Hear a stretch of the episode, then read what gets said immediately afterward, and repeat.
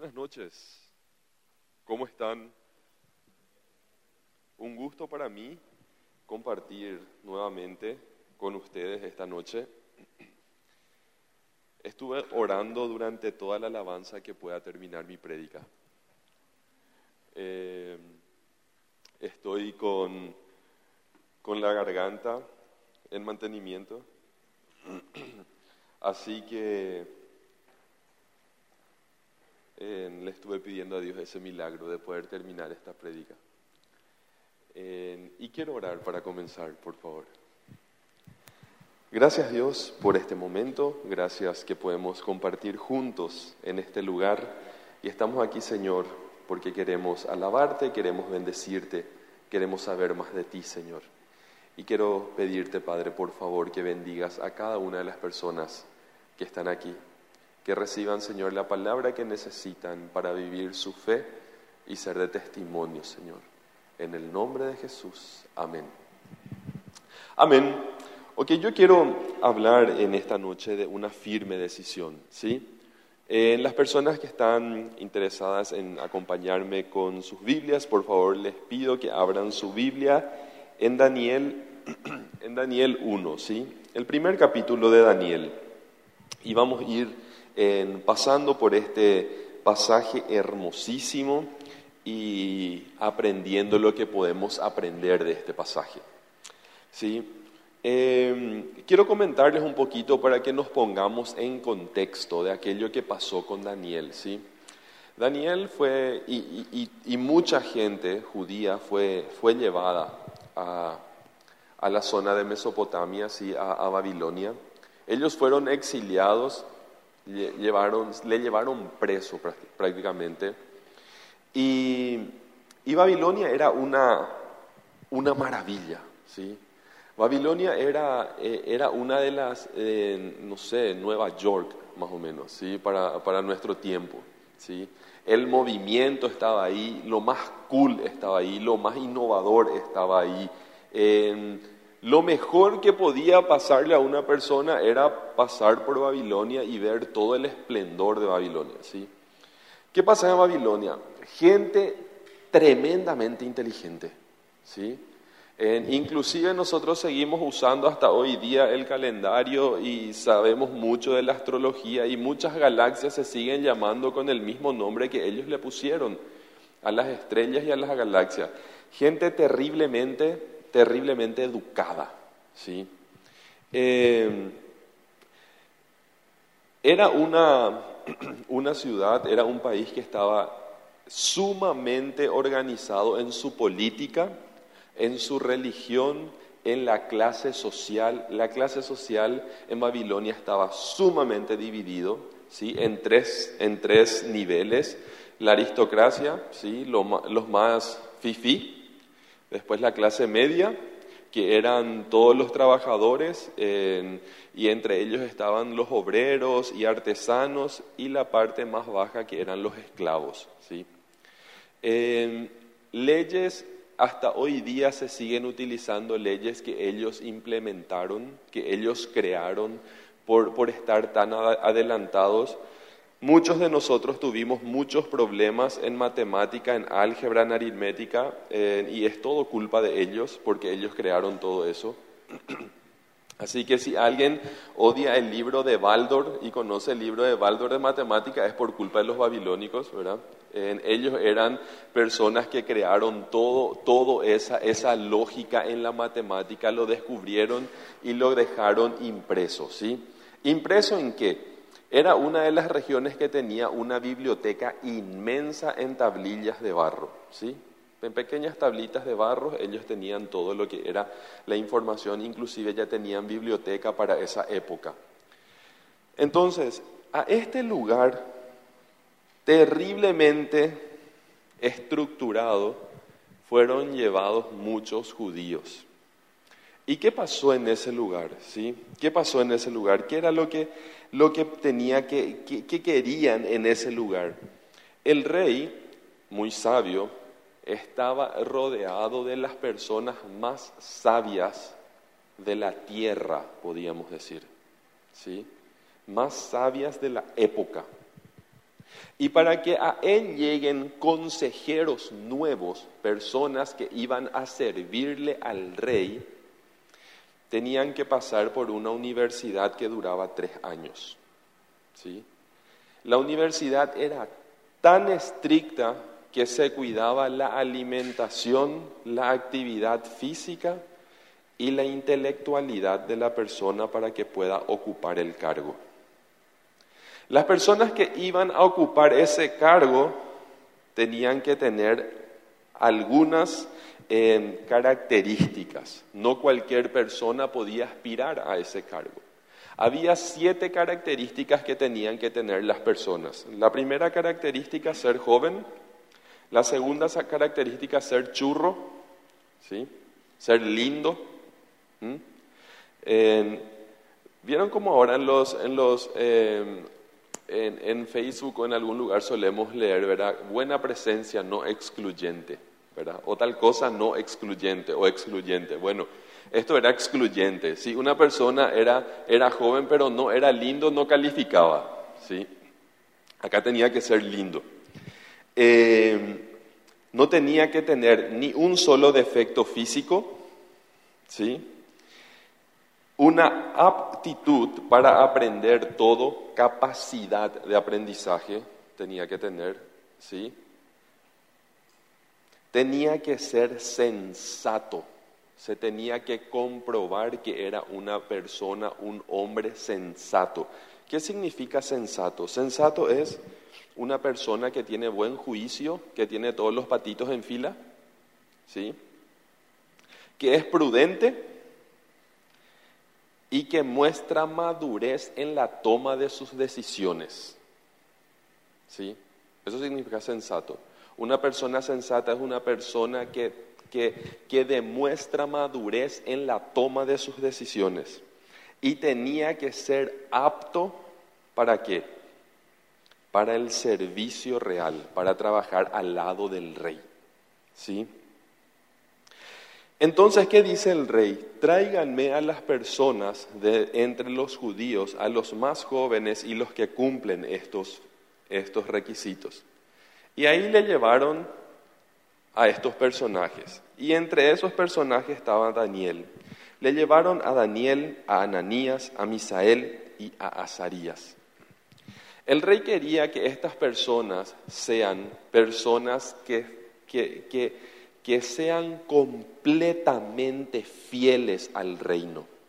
Porque para ser consejero del rey uno tiene que amar el reino, uno tiene que ser parte del reino, uno tiene que, y el rey tenía que estar seguro de que tenía el corazón de esta gente para que le pueda aconsejar a él mismo en un buen futuro al reino.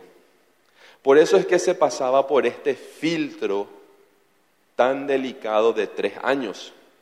¿sí? Llegaron nuestros personajes, Daniel, que significa Dios es mi juez. Llegó Ananías, que significa Dios ha sido misericordioso. Llegó Misael, que significa ¿quién es lo que Dios es? Y llegó Azarías, que significa Jehová ha ayudado. Para los judíos su nombre era mucho más que un nombre, representaba su linaje y la identidad de sus valores, la identidad de su creencia. Todo eso significaba para un judío. Entonces el rey, y en esto, en esto me hago la cabeza y pienso, dijo, el rey, yo conozco un poco de los judíos, sé que son personas sumamente fieles a su Dios. Y yo necesito tener el corazón de esos churros inteligentes, buenos, sensatos y todo lo demás conmigo. Y lo primero que yo voy a hacer es cambiarle el nombre. Voy a, a apuntar a su identidad. Sabiendo el rey, sabiendo el rey que el nombre de ellos, en el nombre de ellos estaba la identidad de su vida, no solamente de su documento y de su pasaporte, sino que toda la identidad de su vida. ¿Sí? Porque hay personas que tienen un pasaporte acá, pero su identidad es completamente otra a la que está en su pasaporte. ¿Sí? Pero ellos tenían un nombre y ese nombre era su identidad. Me, me, acuerdo una experiencia en SEMTA cuando dijo un compañero, se levantó y dijo, profe, yo no soy paraguayo, pero yo nací en el Chaco. Por alguna situación, por alguna circunstancia de la vida nací en Paraguay, pero yo no soy paraguayo. Yo soy del Chaco, pero yo no soy paraguayo, dijo el compañero, ¿sí?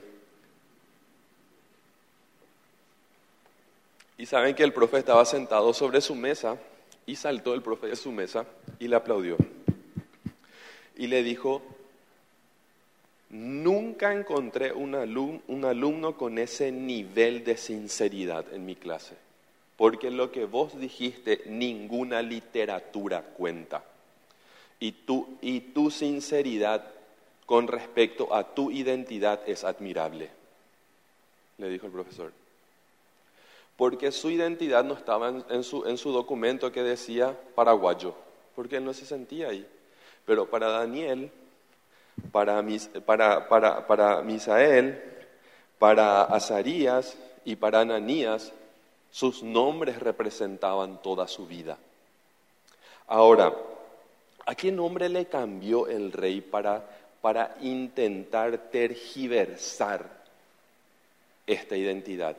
A Daniel le puso, ¿alguien sabe? A Daniel le puso Belsasar, que significa Baal protege, el Dios de ellos. ¿Sí? Es mi Dios el que te protege ahora. ¿Mm? A Ananías le puso Sadrach, que significa iluminado. ¿Sí? A Misael le puso invitado, invitado. Vuelvo a Sadrach. A Sadrach le puso iluminado de Acú. Acú era el Dios de ellos, ¿sí? Es mi Dios el que te está iluminando hoy, ¿sí? A Misael le puso Mesac. Mesac significa invitado del rey. Cada vez que el rey le llamaba, le estaba diciendo, acordate que yo te invité, que estás acá gracias a mí. ¿Sí? Que gracias a mis favores estás acá, no gracias al favor de tu Dios. Yo soy el que te da estos favores, acordate de mí, que yo soy el que te tiene acá en una posición real. ¿Sí? A Azarías le puso Abednego que significa siervo de Nabú, otro Dios de ellos. Vos sos el siervo de nuestro Dios. ¿Sí? Vos dejaste de ser, vos dejaste de ser aquel que era ayudado de Jehová o por Jehová para convertirte en el siervo de nuestro Dios. ¿Sí? Saben, gente, ellos entre ellos se llamaban por su nombre hebreo porque ellos sabían cuál era su identidad. Nosotros hoy día no estamos viviendo tan diferente a ellos. Nosotros hoy día estamos viviendo en un mundo que no es nuestro hogar. Nosotros hoy día estamos viviendo en una realidad que también nos ofrecen todo lo que les ofrecieron a ellos. Ellos podían comer la comida que el rey comía, y beber el vino que el rey bebía. ¿Sí? Y hay personas que venden su identidad por la comida del rey y por el vino del rey. Y nosotros tenemos que ser como fueron ellos. Estar tan seguro de nuestra identidad, en lo que somos y en lo que creemos, y vivir según eso.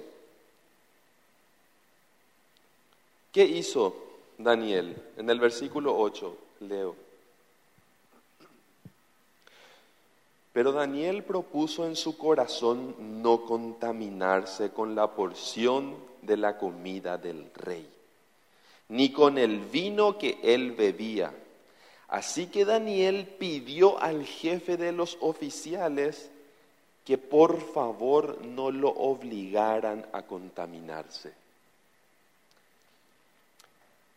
Daniel rogó, dice en el original, clamó, les pido por favor que no me dejen, que me dejen no comer eso. ¿Sí? Daniel sabía que lo que él estaba haciendo era una propuesta demasiado atrevida. ¿Sí? Daniel sabía que él estaba rechazando la comida del rey y cuando Daniel le pidió al tipo, por favor, yo quiero comer otra cosa y no la comida del rey, el tipo se asustó. Porque ¿qué pensó el tipo? Si leemos el pasaje dice, pero si ustedes no están presentables y en buena forma física, literal, el rey va a mandar cortar mi cabeza, le dice. ¿Sí? Y Daniel sabía que la decisión que él estaba tomando estaba afectando su entorno. Por eso le pidió al tipo, por favor, déjame vivir este, este, este valor, esta realidad que yo tengo. Déjame vivir mi fe.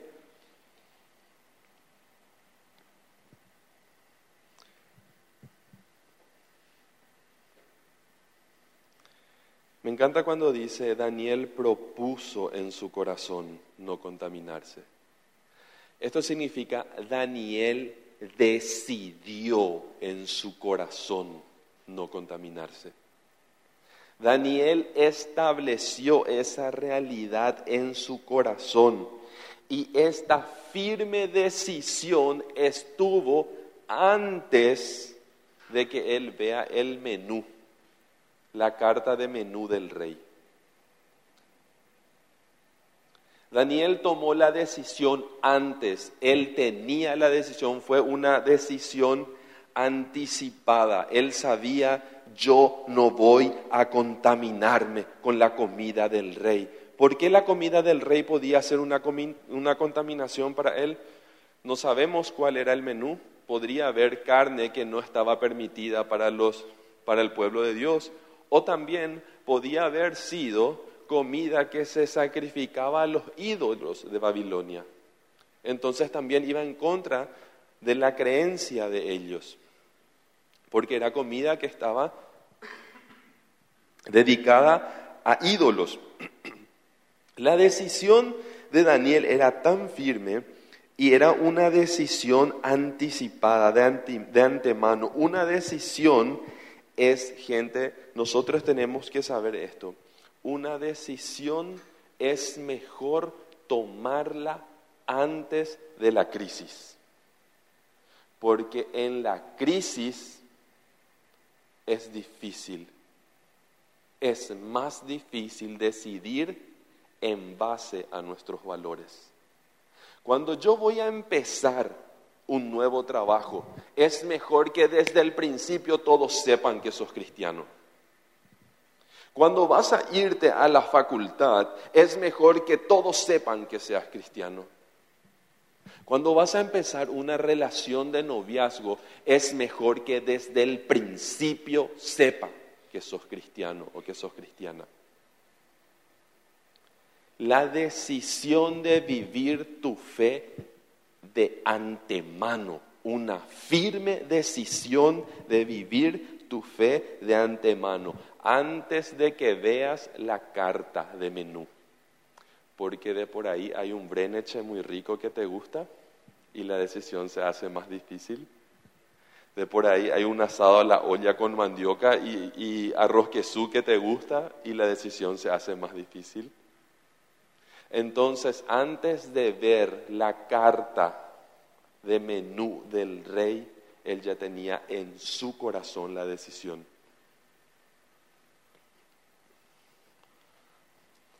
Esta decisión probablemente no fue fácil para él, porque acuérdense que él era un hombre sensato, ¿sí?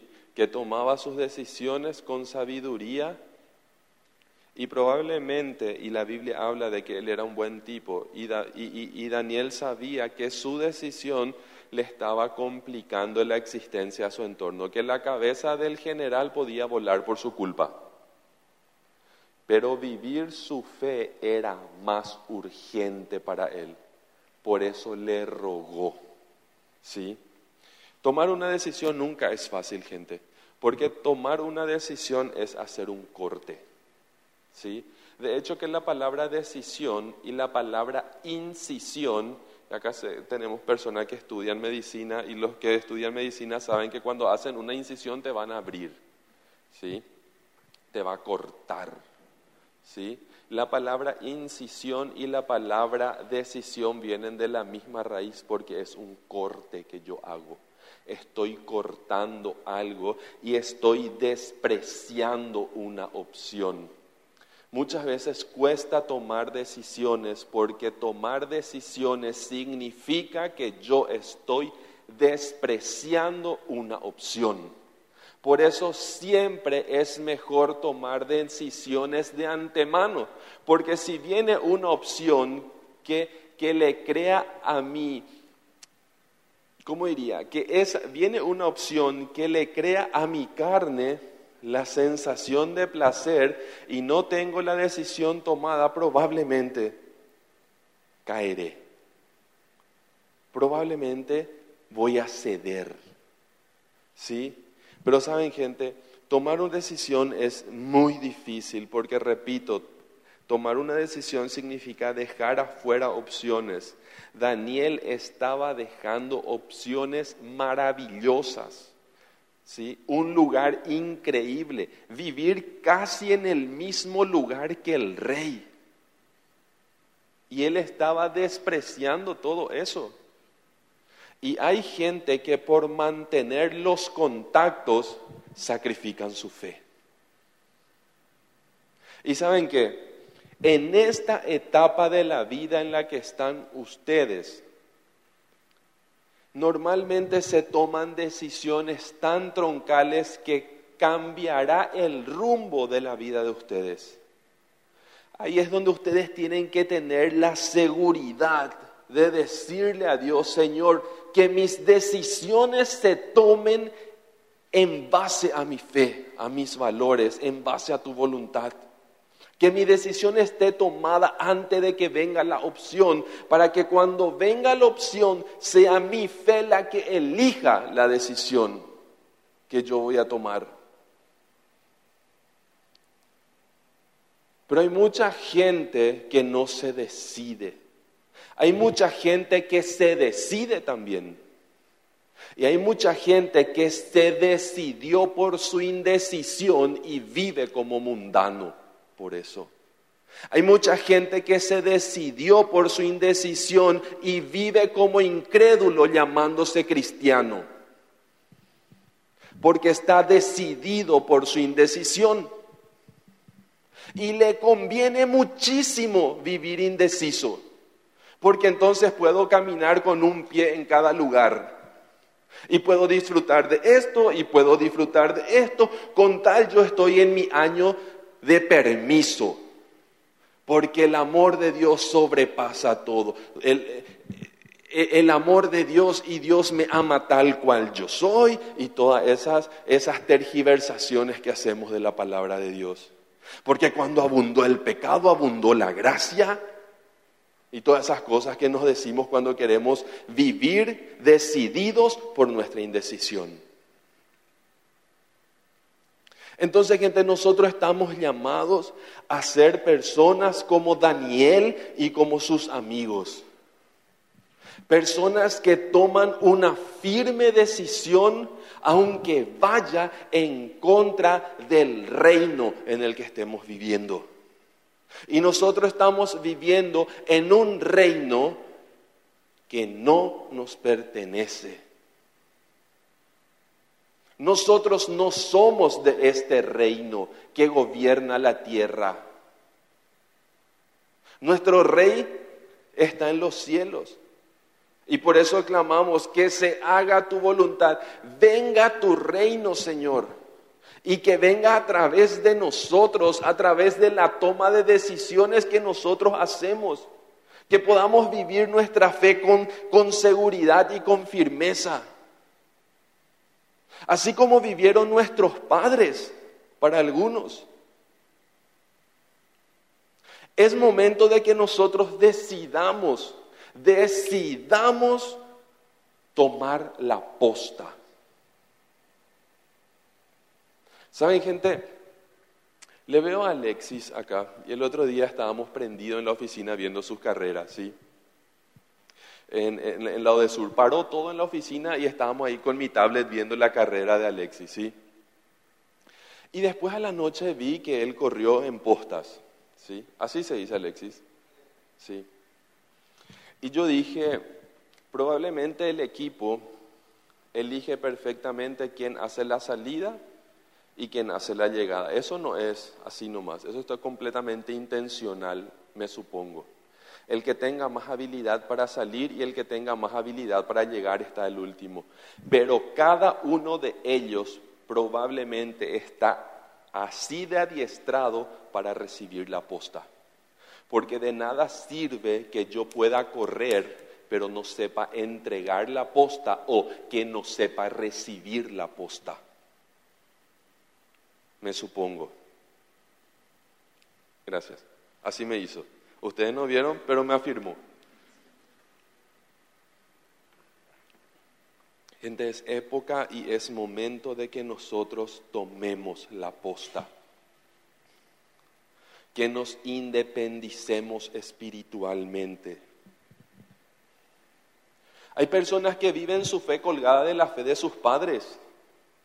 Hay que, personas que viven su generosidad colgada del bolsillo de papá. Hay que ayudar a fulano y si papi le va a dar.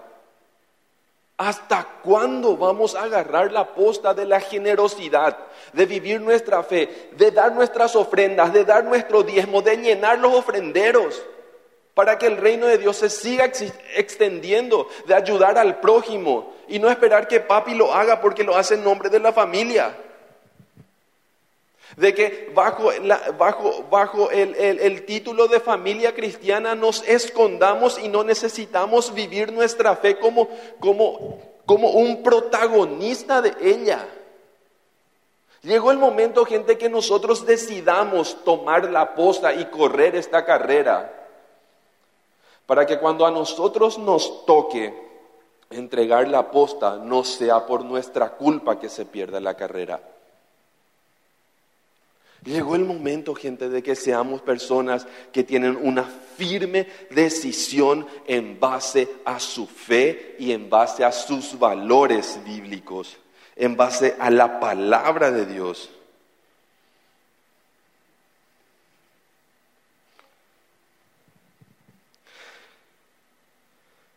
Cada decisión que nosotros tomamos tiene un objetivo. Y el objetivo principal de una decisión es quitar la incertidumbre en la que estamos viviendo.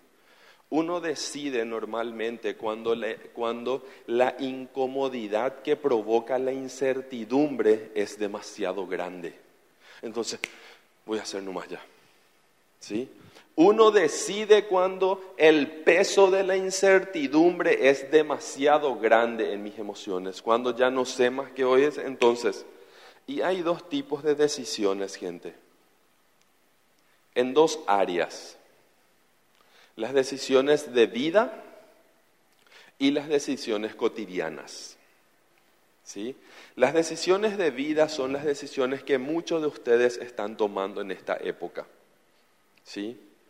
Noviazgo, matrimonio, profesión, relación con Dios, Cosas que si yo no asumo o yo tomo mal, el resto de mi vida voy a pagar por ellas. Son decisiones de vida, ¿sí? Porque nosotros sabemos como cristianos que si hoy yo me caso no es que me divorcio en, en cuatro años y me vuelvo a casar, porque no. Porque no. Porque nosotros como cristianos no vivimos eso. Porque somos luz y porque somos sal de esta tierra.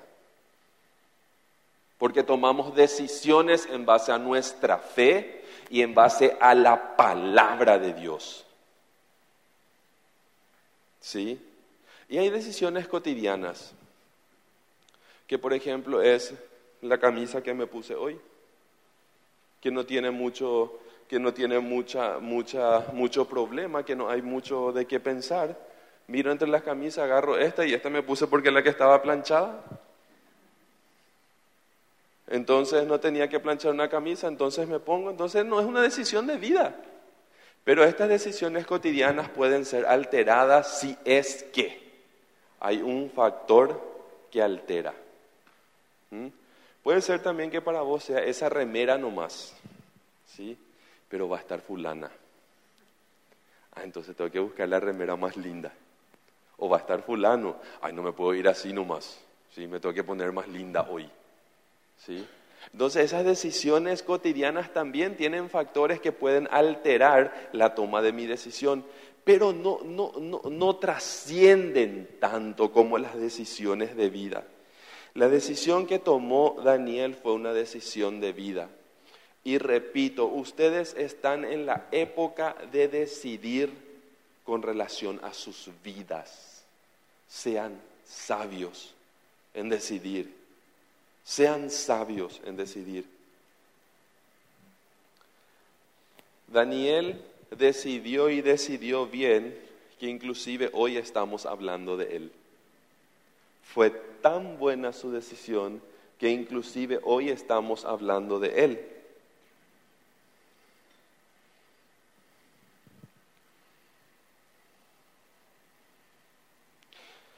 Recordemos esto, que cada vez que nosotros estamos enfrente a una decisión, vamos a sentir una tensión.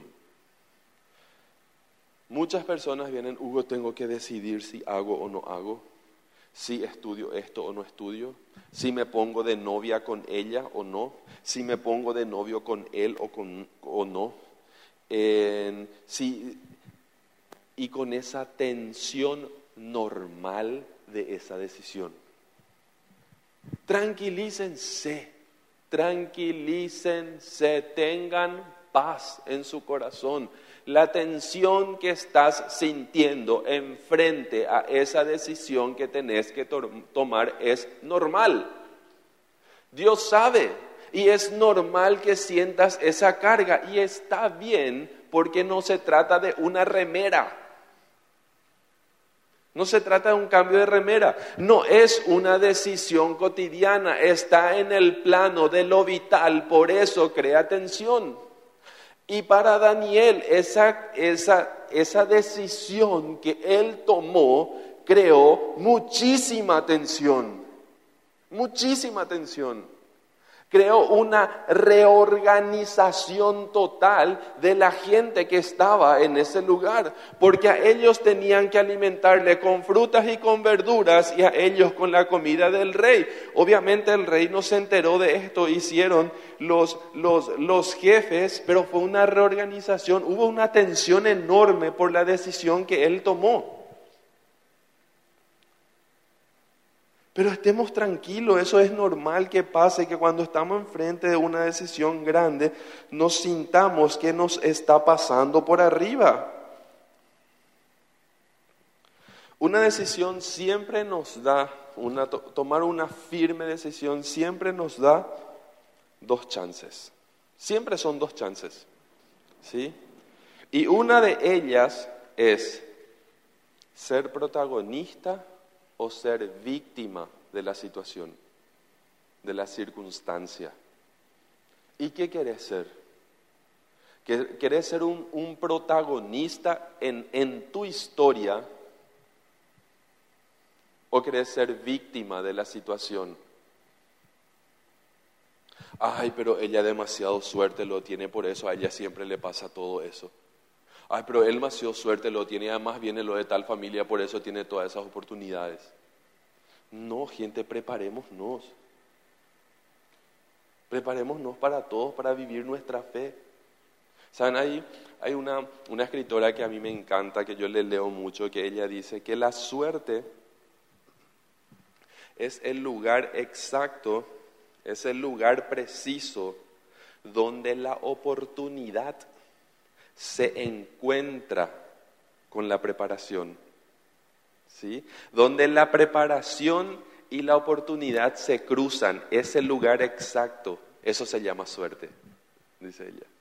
O sea que por si acaso tenés que estar preparado nomás. No se trata de suerte, se trata de estar preparado y cuando venga la oportunidad la tomás. ¿Sí? Y así tenemos que estar preparados también para tomar decisiones en nuestra vida espiritual. Llegó el momento, gente. Yo le estuve pidiendo mucho a Dios cuando hacía esta predica. ¿Sí?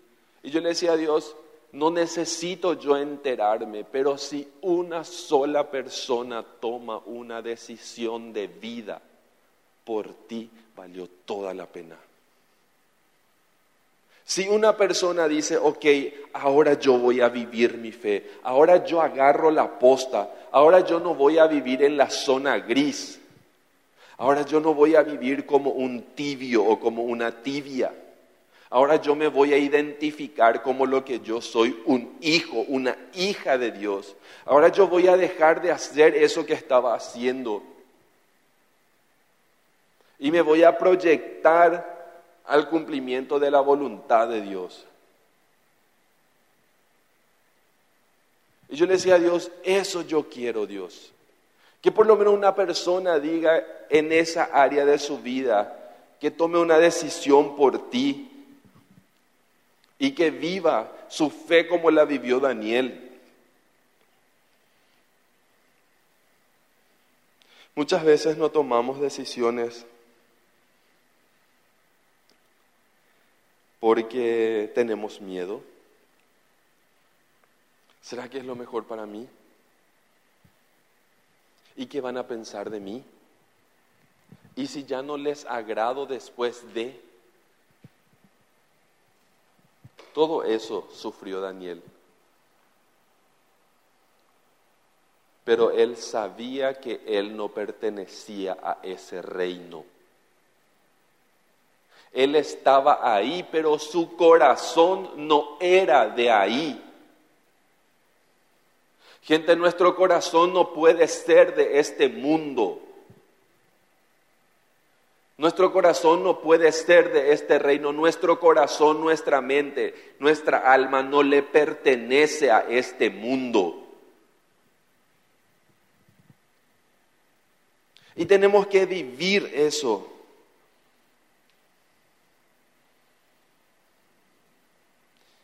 Muchas personas no toman decisiones porque la toma, el no tomar decisiones le da pequeños placeres. Y entonces da gusto. Y ya te decidiste, no, todavía no sé qué es lo que voy a hacer. ¿Para qué no te decidís? Para no vivir como tengo que vivir. Para no comprometerme donde me tengo que comprometer para no hacer lo que yo tengo que hacer. Pregúntate para qué no estás decidiendo lo que tenés que decidir. Y sabes qué, cuando vos te preguntes para qué no estoy decidiendo, tu cabeza te va a decir, ¿por qué tal cosa? Porque sos muy joven, porque sos muy bueno, porque tenés muchas cosas que hacer. No, no es el por qué, es el para qué no te estás decidiendo. Porque cuando vos te preguntas y te respondes el para qué no estás decidiendo y te respondes esa pregunta, automáticamente te pones en el plano del autor, del protagonista y no de la víctima. Entonces, gente, tomemos decisiones como tomó Daniel, como tomaron sus amigos. Y saben que gente, es maravilloso lo que hizo el Señor. Y no tengas miedo de tomar decisiones porque el Señor va a saber de lo difícil que es y va a honrar la toma de tu decisión. Y el Señor no se va a olvidar que te costó. Y si lloraste, Y si lloraste por eso, la palabra de Dios dice que el Señor junta cada una de nuestras lágrimas, guarda cada una de nuestras lágrimas. Y si lloraste porque te costó, el Señor no se va a olvidar de eso. Y te va a recompensar yo no te, puedo, no te puedo prometer que te va a recompensar como te gustaría a vos que te recompense, pero el Señor no le debe a nadie nada. Y miren cómo le pagó a Daniel. Leo el 9, el versículo 9. Y aunque Dios había hecho que Daniel se ganara el afecto y la simpatía del jefe de los oficiales. Dios había hecho que Daniel se gane el afecto y la simpatía de aquel tipo que corría peligro que su cabeza rodara. ¿Me entienden lo que estoy diciendo? Dios va a hacer que te ganes la simpatía de alguien si es necesario. El tipo temía por su vida porque el rey era capaz de cortarle la cabeza si un potencial consejero suyo estaba malnutrido. ¿Y qué dice él? Demasiado bien me cae este tipo, no puedo exigirle esto que va en contra de su fe. Dios puede hacer eso, gente. Y si no haces, sos un mártir.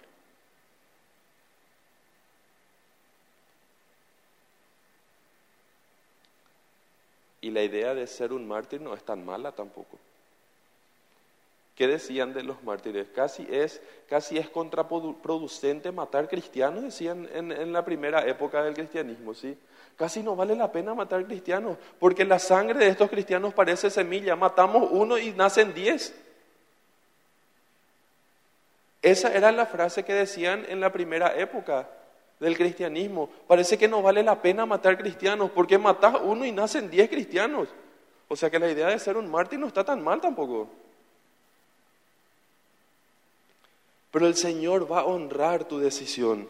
¿Qué dice el 14? Dice, el guardia aceptó la propuesta y lo sometió a una prueba de diez días te van a probar si tu fe es de verdad.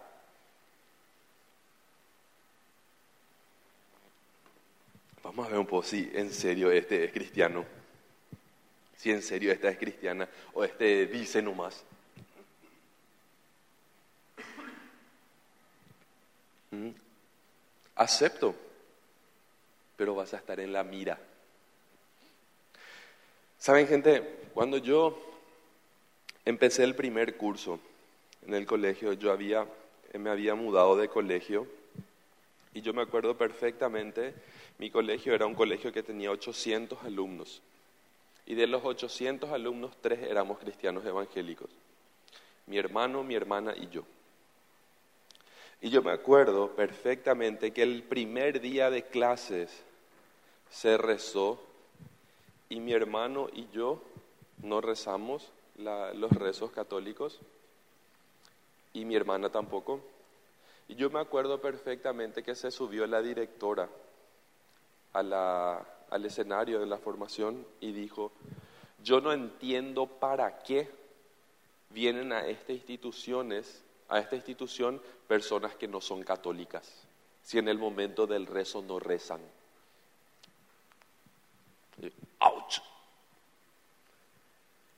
Y yo, con mi hermano acá, podía yo sentir cómo él bajaba su cabeza con la mía. Y yo sabía perfectamente que lo estaba diciendo por mí, por nosotros. El colegio se llamaba Colegio Parroquial San Blas. Nuestro director era el sacerdote de la ciudadita y nuestras profesoras las monjas. Amo ese colegio. Al terminar el año, la directora se subió otra vez y dijo, chicos, ¿pueden respetar el momento de la oración, del rezo, por favor? Aprendan de los que ni siquiera son cristianos y respetan más que ustedes. Bien. Ese soy yo. Porque estuve a prueba. Yo sentía, yo sentía su mirada no en la nuca, en la, a la yugular, durante los rezos. Porque cuando vos tomás una decisión vas a estar a pruebas.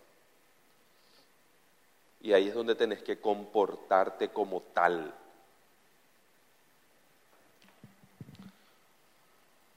El 17 dice, a estos cuatro jóvenes Dios le pagó. A estos cuatro jóvenes Dios los dotó, les capacitó, les dio, les otorgó de sabiduría, inteligencia para entender toda clase de literatura y ciencia. Además, Daniel podía entender toda visión y todo sueño. El 20 dice, el rey los interrogó después de sus tres años de facultad para presentarse frente al rey. El rey los interrogó y todos los temas, y en todos los temas que requería de sabiduría y de discernimiento, los halló diez veces más inteligentes que todos los magos y los hechiceros del reino, porque Dios les dotó. Cuando vos tengas que tomar en tu vida una firme decisión, no olvides que Dios la va a respaldar y Él te va a dotar de todo aquello que necesites para vivirla. No te olvides de recibir de Dios lo que necesitas recibir en tus momentos de intimidad con Él, aquello que precisas para vivir la decisión vital que vas a tomar. Oro a Dios que te conviertas en una persona que toma decisiones en su vida y que afecta su entorno y su historia. En el nombre de Jesús. Amén.